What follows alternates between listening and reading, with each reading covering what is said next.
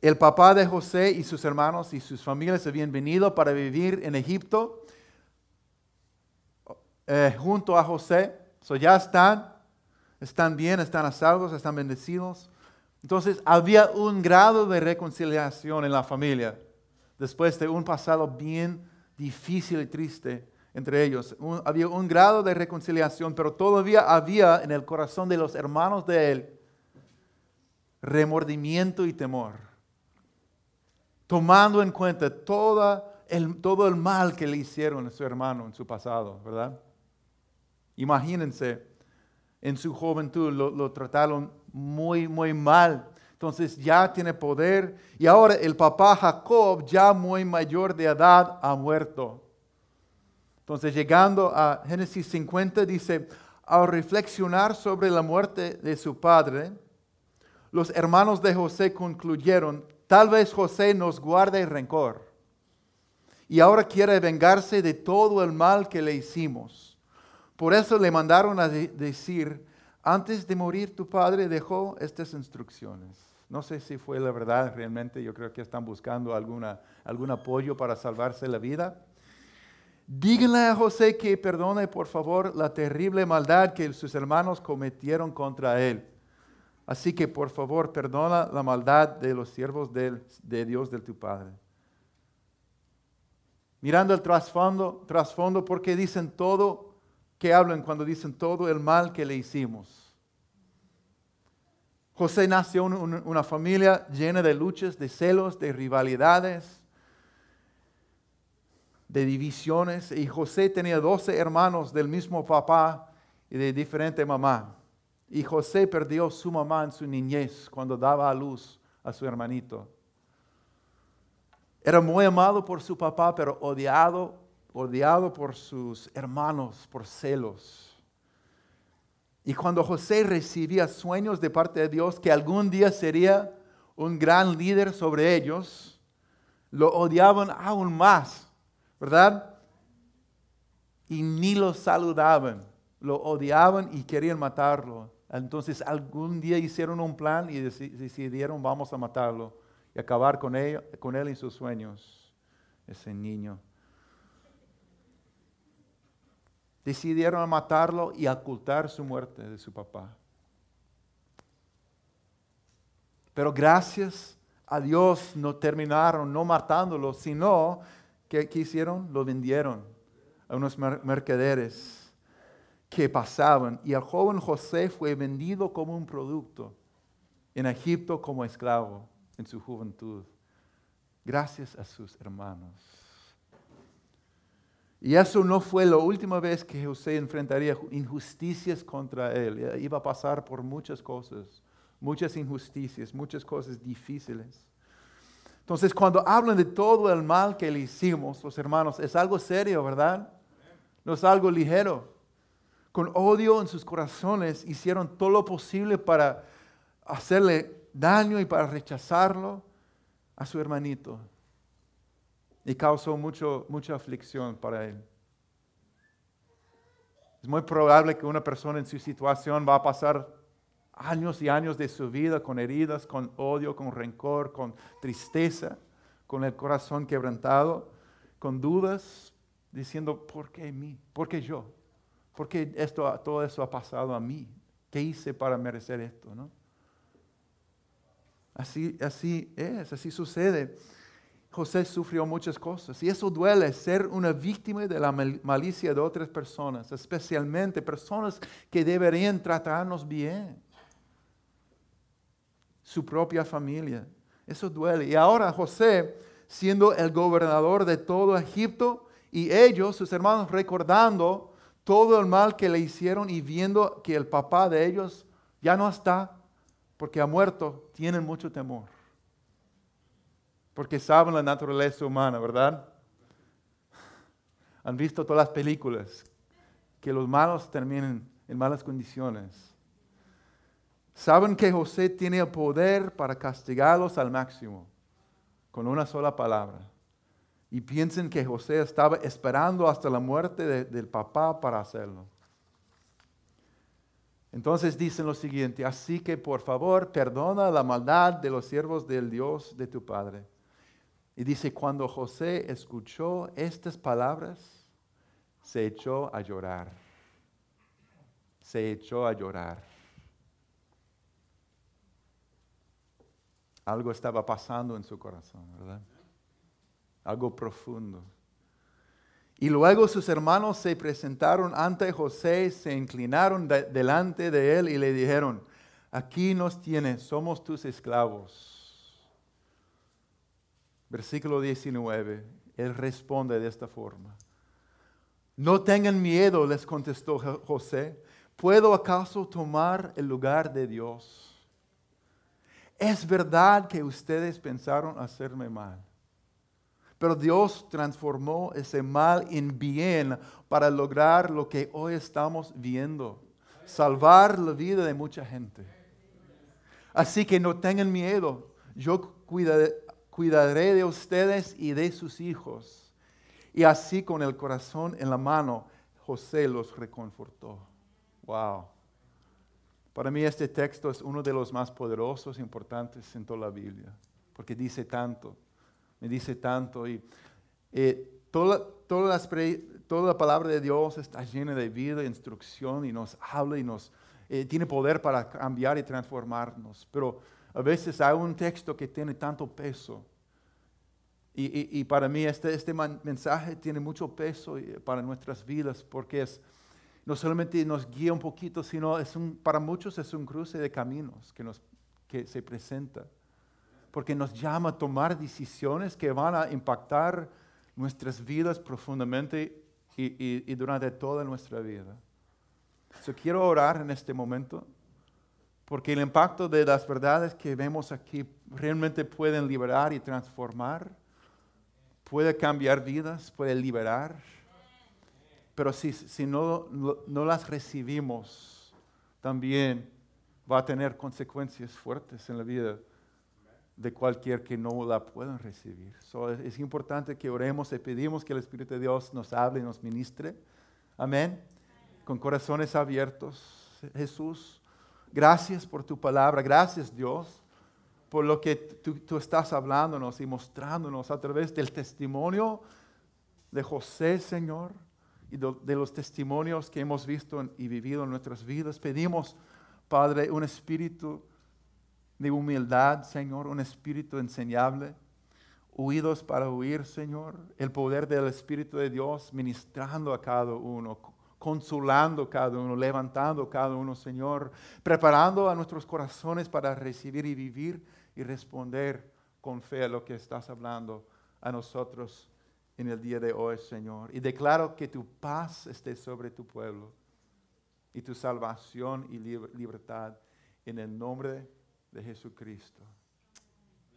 ¿Todos dicen? Amén. Hermanos, una de las cosas más impactantes de esta historia, de, de, José, de toda la vida de José que hemos estado mirando, es la manera que José sufrió grandemente. Pero a pesar de todo, por el fiel amor de Dios, salió victorioso, amoroso y perdonador. Y después de todo, su vida trajo salvación a muchas personas. Y entonces una de las lecciones más poderosas y grandes de la vida de José es que con Dios nuestro pasado no tiene que determinar nuestro futuro. Amén. Con Dios nuestro pasado no tiene que definir nuestro futuro. Puede ser diferente. No somos, somos solamente un producto de las cosas malas que nos han pasado. Amén. No solamente somos un producto del ambiente difícil y doloroso donde fuimos creados, gracias a Dios. Y solamente gracias a Cristo, eso es verdad. No somos víctimas, solamente unas víctimas del pasado que tenemos que repetir los mismos patrones dolorosos y, difíciles de la familia del pasado. Amén. Esta es una lección poderosa que vemos en la vida de José, tomando en cuenta su trasfondo, su familia, sus aflicciones, Gracias a Dios, nuestro pasado y tu pasado no tiene que determinar tu futuro.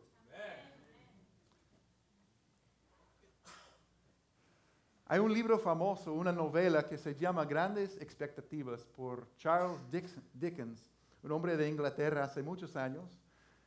Por casualidad mi papá me, lo leyó, no sé por qué, pero tal vez le gustaba ese, libro. Creo que no se lea mucho en, los días de hoy, pero es, algo, algo, un clásico.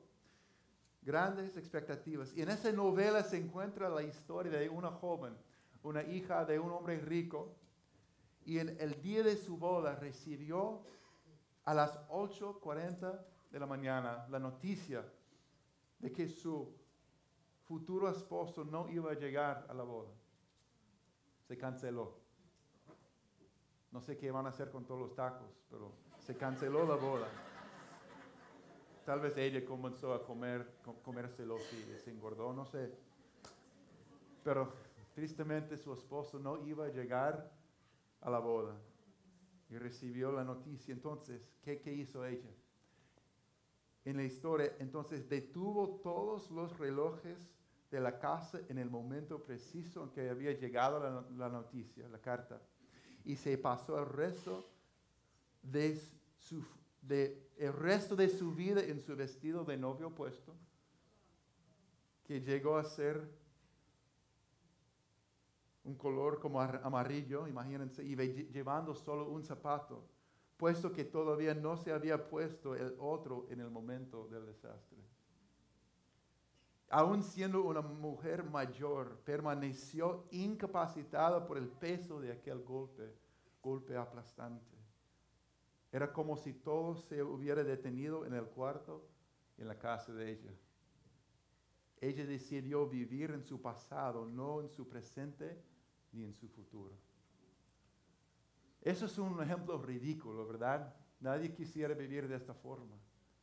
Pero tristemente, al, momentos en nuestra vida que, que, tenemos que enfrentar si no estamos dispuestos a, recibir la gracia, el, el obra de, Dios en nos, para con nosotros, vamos a encontrarnos en nuestro corazón y mente y emociones en el mismo lugar dando vueltas una y otra vez. Y, pensamos que todo el mundo nos dejó atrás, nos ha abandonado y todo está en mi contra. Y ya no hay esperanza para mi futuro. Y no es así, porque lo que vemos con José es que nuestro pasado no tiene que definir nuestro futuro y nuestro presente. Los momentos más difíciles y dolorosos de nuestras vidas nos impactan profundamente, es verdad. No hay dudas en esto, no podemos negar el impacto del pasado en nuestras vidas, pero usted y yo decidimos si esas experiencias van a definirnos y detenernos permanentemente o no. Todos pasamos por dolor y dificultad en esta vida, ¿sí o no? Algunos fuertemente, pero la manera en que respondemos ante Dios y ante las personas sea con fe y perdón o con temor y rencor. En gran manera van a determinar el, fruto de nuestras vidas.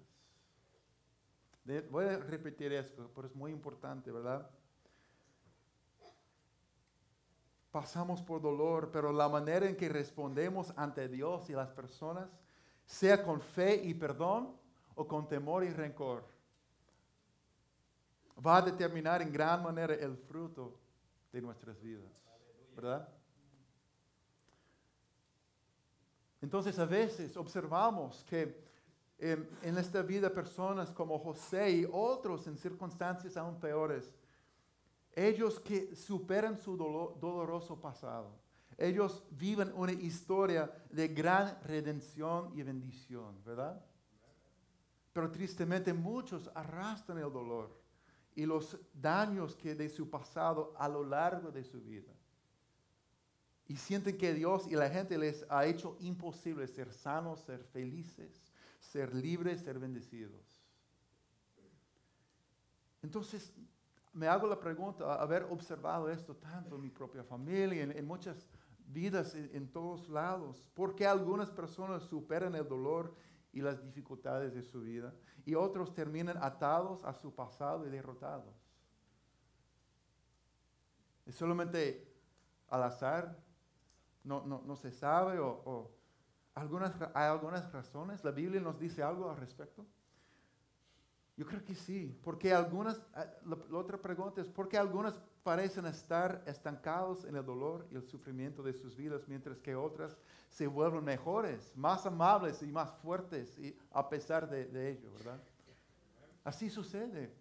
Eh, después de predicar en inglés, eh, un hombre americano se acercó entre la semana a hablar conmigo, porque yo, eh, bueno, yo compartí una historia chistosa de, de, algo tonto que hice, que dije.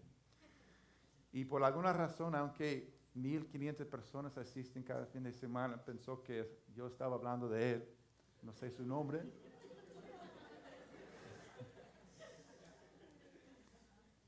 Le aseguré que solamente quería mostrar que, tan tonto soy sin la ayuda de Dios. No, no, estaba hablando de ti, tranquilo. Entonces pensé, tiene que ser algo más, más un poquito más allá. So comencé a, hacerle preguntas, a, ver, Dios, ¿por qué está aquí este, este hombre? Y compartí cómo, lo, he visto aquí mucho, entonces eh, compartió un poco de su testimonio, de su vida, de sus luchas, de su salvación, pero como ha estado en todos los estudios bíblicos, le animé a venir los miércoles para recibir oración de liberación y sanidad y dice que yo he venido todos los miércoles por meses. Ah, habló de toda la, escritura que había memorizado, todas las cosas que le, dije que, que, hiciera en su vida espiritual, que, que victoria y poder y, y fuerzas. Él ha hecho, él había hecho. Pero por alguna razón nunca ha habido encontrar una victoria en su vida. Es como estaba arrastrando todo y, nunca había encontrado una victoria. Y no entendí, Dios, ¿qué está pasando? Él tiene tu palabra, tiene oración, tu presencia, está sirviendo, está haciendo de todo. Pero por alguna razón no ha encontrado la libertad en Cristo que tú prometes para Él. Estaba confundido y casi al final de la conversación Él tenía que irse hizo este comentario muy revelador. Dijo, estoy tan amargo, estoy tan amargo. Tiene una amargura en su corazón que nunca había suelto. Y a pesar de todas las cosas espirituales y de, Cristo en su vida, a tener una raíz de amargura, fue detenido en su caminar con Dios. Hay ciertas cosas que, que, marcan la diferencia profundamente en nosotros. Y este es uno de ellos. Hay personas que pasan por cosas sumamente difíciles y dolorosas y su vida llega a ser una historia de poderosa redención. Mientras que en la vida de otros solo llega a ser una historia de victimización. Estas preguntas muchas veces no tienen respuestas fáciles, obviamente, pero vemos claramente en la vida de José una historia de la redención, de la redención plena. Entonces vamos a mirar la respuesta de José ante su pasado doloroso, una respuesta que revela su fe firme y su corazón perdonador. Aquí encontramos poderosas verdades, hermanos también esperanza para poder experimentar la libertad y la sanidad que Dios desea para ti y para mí. Amén. Entonces vuelvo a leer eh, la respuesta de José que revela unas actitudes esenciales para, para todos nosotros. Él dijo, respondió en Génesis 19, 21, no tengan miedo, les contestó José a sus hermanos. ¿Puedo acaso tomar el lugar de Dios? Es verdad que ustedes pensaron hacerme mal, pero Dios transformó ese mal en bien para lograr lo que hoy estamos viendo, salvar la vida de mucha gente. Así que no tengan miedo, yo cuidaré de ustedes y de sus hijos. Y así con el corazón en la mano, José los reconfortó. Es muy evidente en estas palabras de José y mirando el fruto de su vida que en su corazón y en su perspectiva José había escogido el camino de la redención. Es muy evidente, el camino de la redención, no el camino de la victimización. hubiera sido muy fácil para él escoger el segundo camino. Decir, Dios me ha abandonado, Dios permitió todo esto.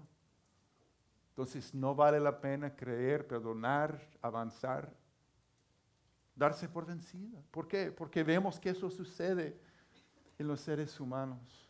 Pero no es necesario, no tiene que ser así. Amén.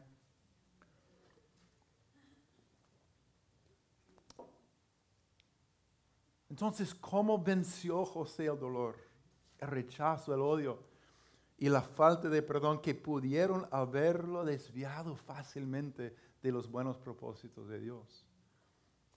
¿Cómo podemos usted y yo?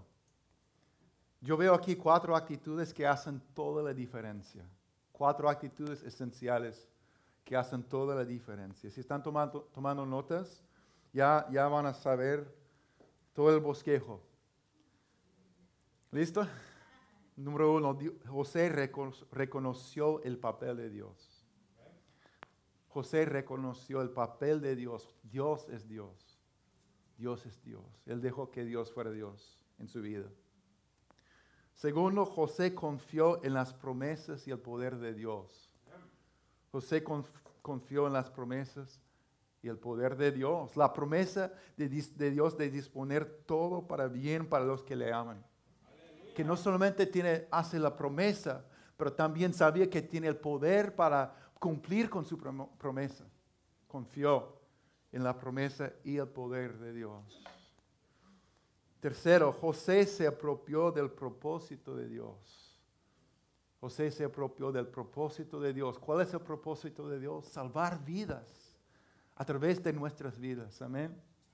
Llevar salvación, traer salvación a este mundo caído, este este mundo afligido por la oscuridad, salvar vidas. Él se apropió de ese propósito divino. Y número cuatro, José extendió el perdón de Dios. José extendió el perdón de, Dios. Eso cambia todo. Cambió todo para Él y cambia todo para, nosotros. Amén. Entonces vamos a, mirar en los próximos 15 minutos, vamos a mirar estos cuatro realidades, esas cuatro actitudes, cuatro cosas que Él dijo que revelan tan claramente su corazón, su carácter, su fe. Primero, ¿puedo acaso tomar el lugar de Dios? Obviamente está diciendo no. Yo no estoy en el lugar, de Dios. Esta es una de las preguntas más profundas e importantes en toda la vida, hermanos, ¿verdad? Estoy en el lugar de Dios. Y José reconoció, el papel de Dios. Dios es Dios. José reconoció, y sabía la verdad que Dios es Dios y yo no. Decidió confiar que Dios es soberano y Dios es bueno. Aún en medio de muchos momentos cuando no podía entender lo que le estaba pasando. Hay un misterio en la en, la soberanía de Dios. Como dice Isaías 55, 8 a 9, que sus caminos y sus pensamientos son más altos que los nuestros. Sabemos que Dios es soberano, que es grande, que es eterno, es bueno, es, salvador, pero hay cosas que no podemos comprender. Para mí el ejemplo clásico que me sigue impactando es del niño de dos años, dos, tres años de edad, para los padres saben llevarlo a, la clínica para recibir su vacuna.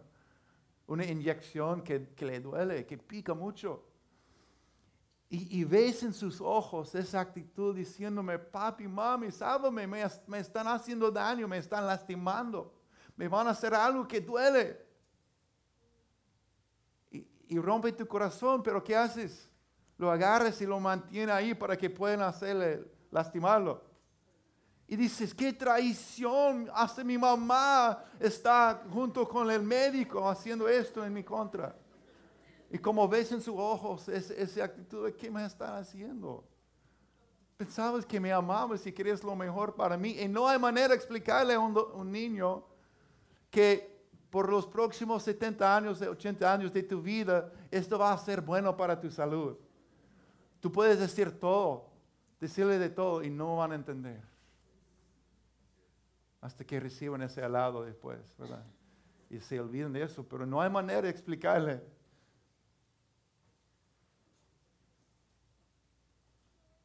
Y pensando en Dios, cuán grande es, cuán sabio es, cuán eterno, y nosotros con las limitaciones humanas que tenemos, ¿cómo, cómo podemos comprender todos sus propósitos? Dios es Dios. Y la única manera que podemos vivir en, libertad y caminar el camino de la redención es dejando que Dios sea Dios, confiarle en todo momento y en todo, toda situación. Y no es que no podemos, a veces tenemos que quejarnos y derramar nuestra queja como David hizo en los salmos, pero al final decía, pero tú eres bueno. Y confío en tu gran amor, a pesar de todo. Amén. ¿Cuál es el lugar de Dios en tu vida, en mi vida? Es el centro el centro. Pero el, pecado nos tienta a ponernos en el lugar de Dios, por lo menos sobre nuestras propias vidas. Yo no, no pensamos que podemos gobernar todo el universo y el mundo muy bien, pero en mi propia vida quiero mantener por lo menos un poco de control. Yo quiero que yo esté en el centro. Yo quiero poder manejar mis propias decisiones y cuando Dios dice en su palabra, por su espíritu, hagas eso. Bueno, gracias Dios, pero mm, eso no, no creo. No me conoces, tal vez no me conoces perfectamente porque yo sé que yo necesito en este momento. Tristemente nunca sale bien, ¿verdad? Diciéndole a Dios que, que sabemos mejor. Pero siempre hay, esa tentación, tomar el control y ponernos en el centro y decirle, Dios, en esta área de mi, mi vida, aunque tú eres Dios, Permíteme ser Dios de esta área de mi vida. Cualquier cosa que no, en, cualquier área donde no, no dejemos que Dios sea Dios, no termina bien. No termina bien. Y el problema con tomar el lugar de Dios es que a mí me toca resolver todo. Señor, yo quiero manejar mi dinero, hacer con mi dinero lo que yo quiero hacer. ¿Ok? Dios, tengo problemas con mi dinero. No es mi culpa. Tú estás manejando tu dinero como tú quieras. Señor, tengo problemas en todas mis relaciones. Señor, tengo esto y el otro. Tiene sentido, ¿verdad? Un patrón humano común se describe en Proverbios 19.3 y es fuerte y es verdad. Dice, la gente arruina su vida por su propia necedad y después se enoja enoja con el Señor. Ouch. Todos nos identificamos con esto en alguna manera, ¿sí o no? Amén. La gente arruina su vida por su propia necesidad y después se enoja con el Señor. Dejemos que Dios sea Dios. Cuando nuestra vida no es como la habríamos elegido, tenemos una opción, confiar en Dios o rechazar a Dios, humillarnos delante de Dios acercarnos a Él o echarle la culpa, distanciarnos. Tenemos la decisión, pero confiar en Él, esperar en Él, caminar junto a Él, adorarlo a Él es el camino hacia la redención y la liberación para cualquier persona que confíe en Él. Amén. O a veces la, versión cristiana de eso. No sé si han visto alguna, un bumper sticker, una, ¿cómo se dice? pegatinas que dice, Dios es mi copiloto. Ah, qué lindo. Dios es mi copiloto. Suena bonito, pero en realidad yo creo que quiere decir que yo estoy manejando. Dios está ahí por si acaso. Si me pierdo, si, si mi GPS no sirve, si, si tengo un problema y no sé qué hacer o si el avión va para abajo. Dios, aquí está mi copiloto para ayudar por si acaso hay un problema. Lo siento, no es así. El lugar de Dios no es de copiloto, sino de piloto, ¿verdad? Porque nos toca soltar.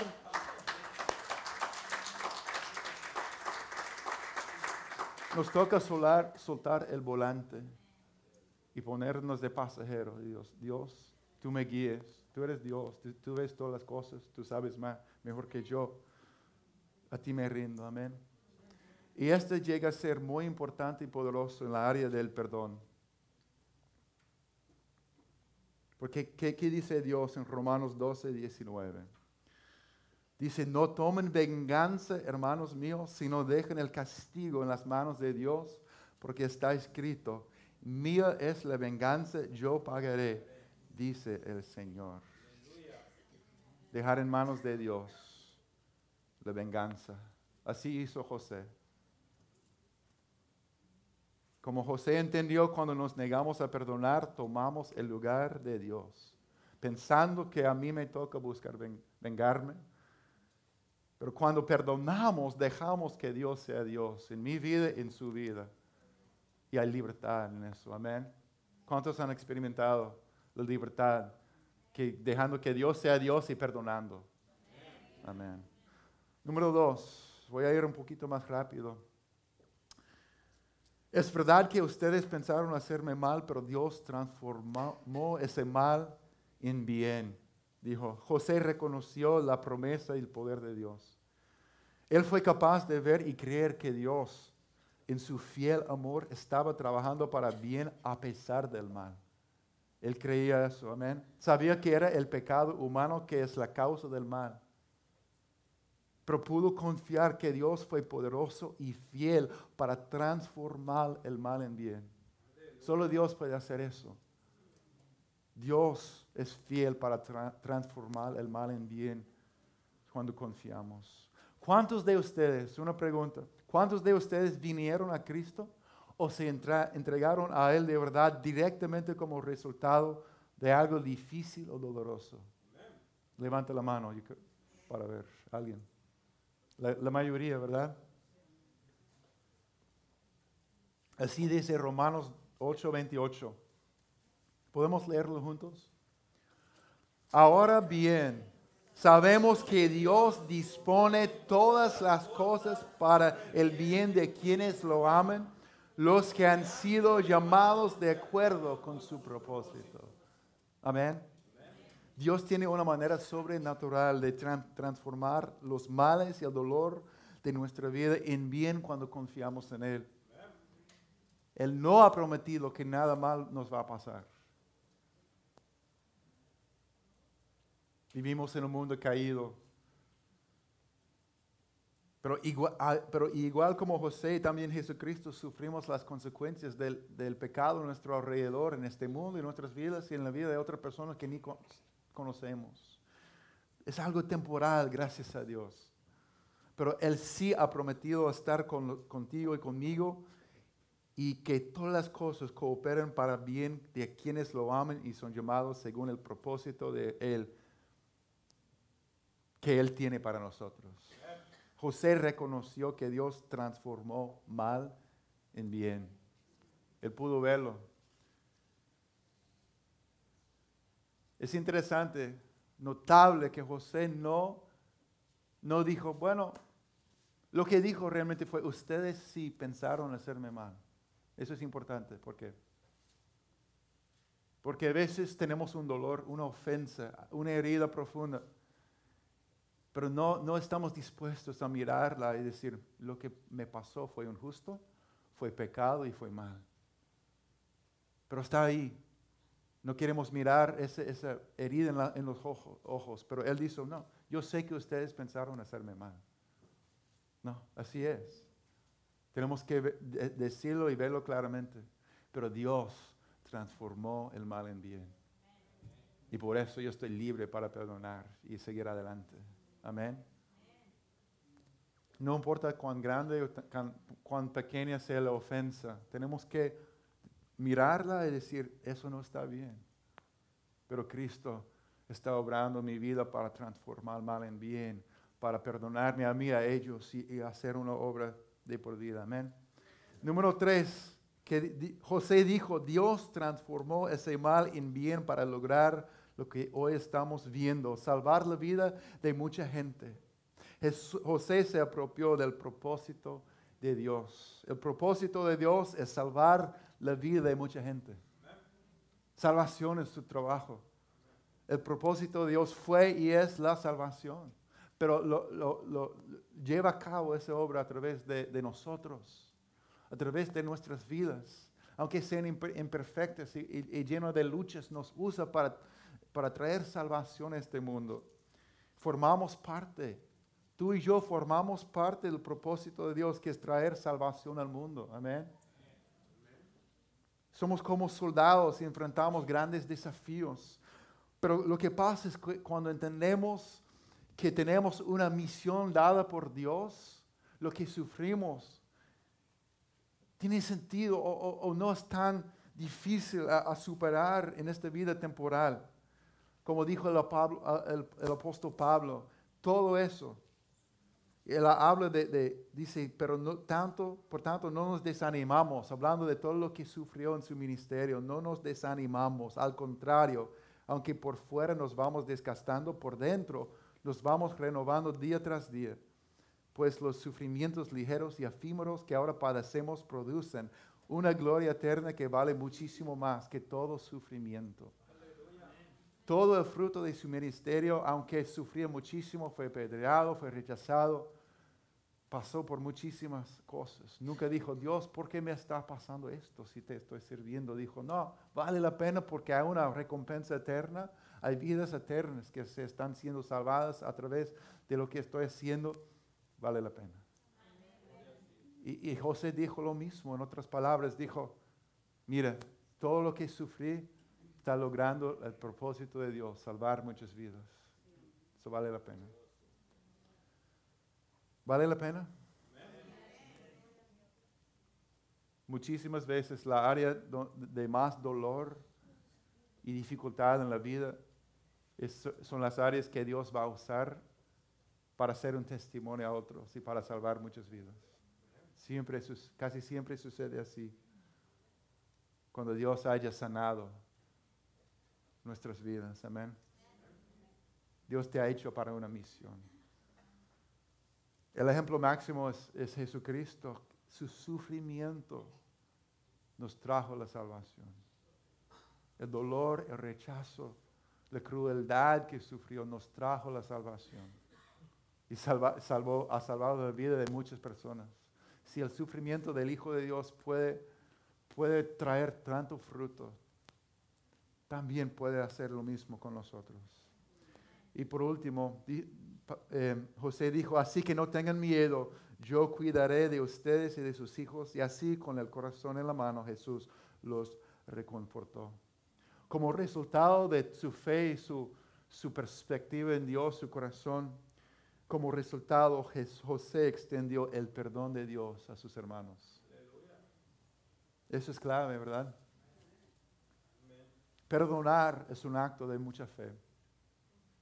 Perdonar es un acto de fe.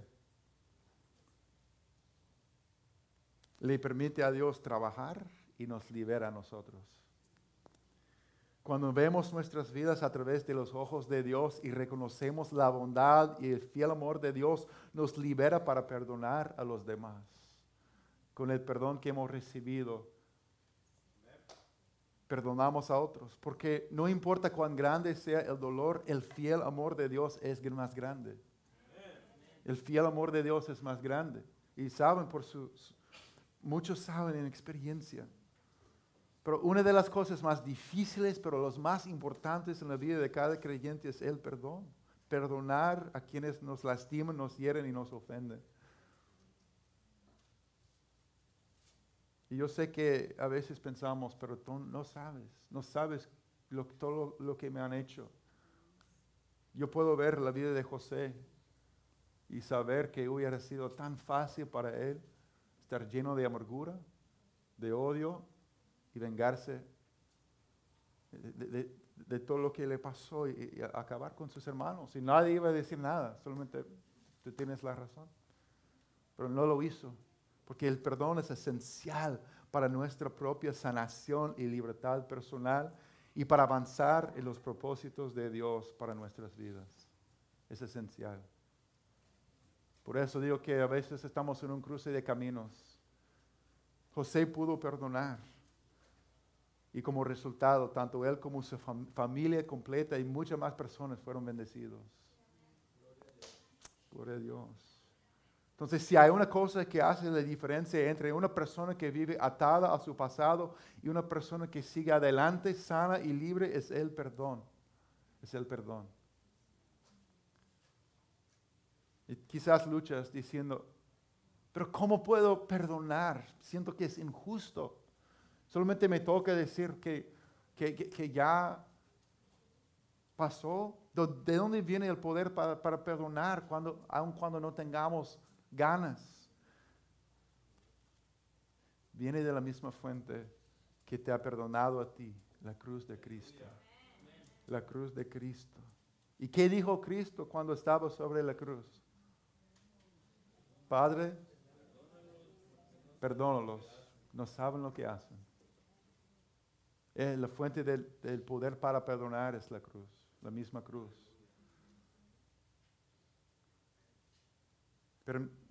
Termino con esto.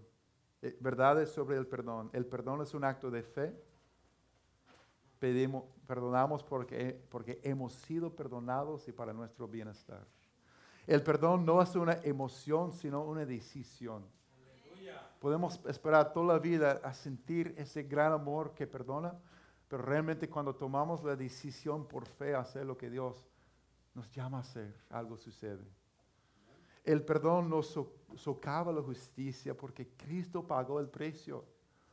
Cristo pagó el precio, la injusticia cayó sobre él. Entonces el perdón es llevar y dejar la ofensa sobre Cristo en la cruz. El perdón y el perdón es casi siempre el primer paso hacia la sanidad y libertad de nuestro pasado. Si piensa que tenemos que, se piensa que tenemos que sanar para perdonar, pero es al revés, hay que perdonar para sanar.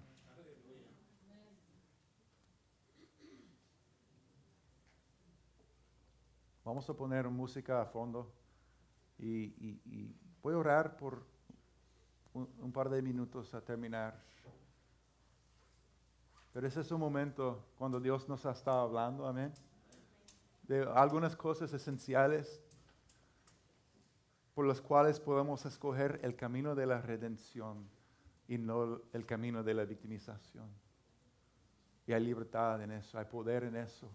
Amén.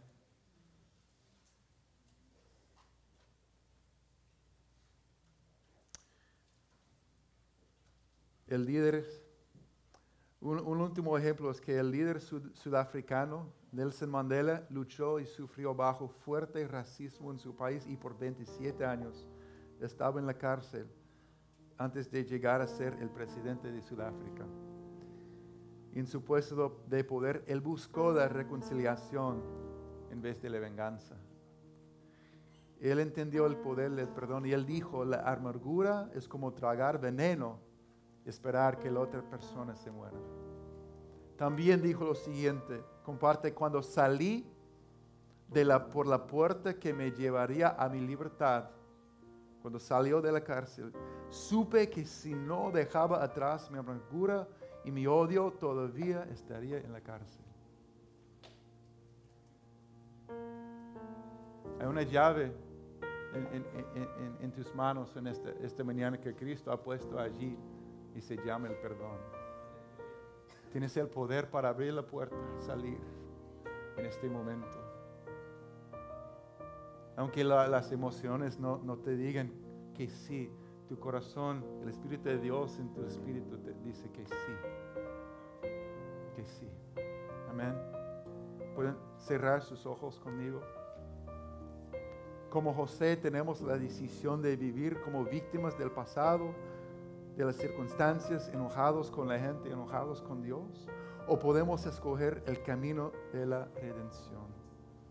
Pero requiere soltar el volante, dejando que Dios tome su lugar.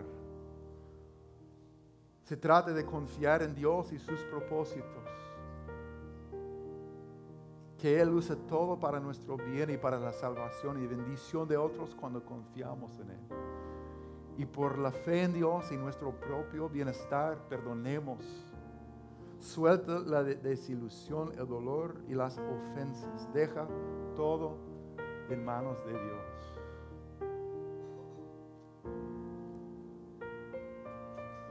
Si estás respondiendo en este momento en tu corazón delante de Dios, mira, mira a sus manos imagínate que las cosas que están allí, que te detienen, ofensas, el deseo de, de controlar tu propia vida, desilusión, dolor, cargas que necesitas soltar a Dios en este momento. Te invito a levantar esa, mano, esas manos hacia el cielo. Y con esta acción estás diciendo, Señor, yo suelto mi amargura, yo suelto el rencor, yo suelto el deseo de, tomar tu lugar en esta área de mi vida. Estoy dejando el castigo en manos de Dios, estoy dejando el enojo, Estoy dejando, Señor, mi falta de fe, Señor, mi, tristeza, mis ideas que tú no has sido fiel a mí, que no has actuado, Dios, de la manera que yo quería. Y, hoy confieso que tú eres Dios y eres mi libertador. Y me amas y recibo tu gracia, recibo tu perdón, recibo un corazón que tú vas a sanar cada vez más, Señor. Tu santo nombre. Gracias, Señor.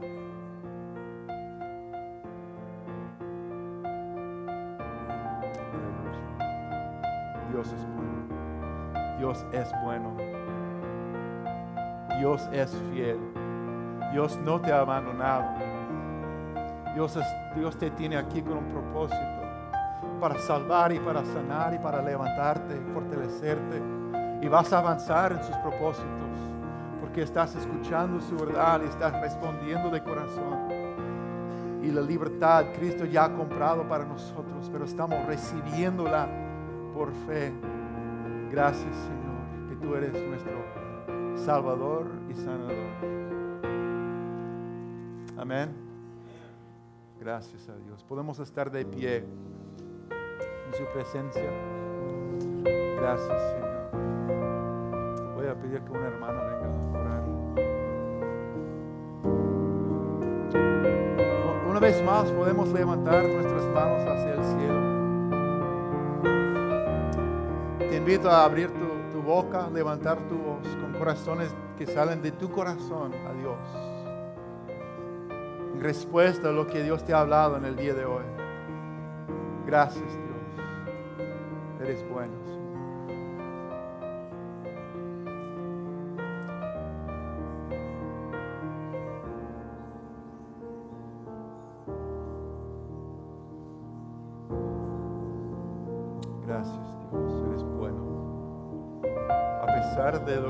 Pasando en este momento, tú eres fiel y tú eres bueno y confío en ti. Y, y pongo mi vida en tus manos.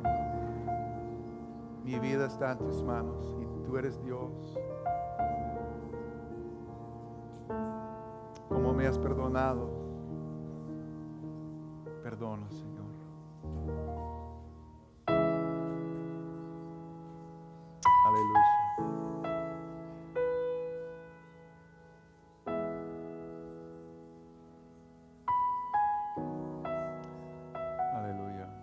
Pueden tomar la mano de la persona a su lado por un momento. Es una señal de unidad en el Espíritu. Somos su cuerpo y Él está fortaleciéndonos y sanándonos. Padre, yo bendigo, Señor, a tu, pueblo, tu novia, Señor. Tu amado pueblo, Padre. Yo declaro bendición y paz sobre sus vidas. Padre, que la buena obra que tú has comenzado, tú vas a perfeccionar hasta el día que regreses. Padre, Sabemos, Señor, que a veces el camino parece difícil, hasta imposible, pero para ti no hay nada imposible, Señor. Y nos llevas de gloria en gloria, Señor. Y esperamos en ti, Señor, que lo mejor es por venir. El pasado está en el pasado y tú estás trabajando en esas cosas, pero el, el futuro es brillante en ti. Lo mejor es por venir y lo creemos en el nombre de Jesús. Y todos dicen, amén, amén, amén. gloria a Dios.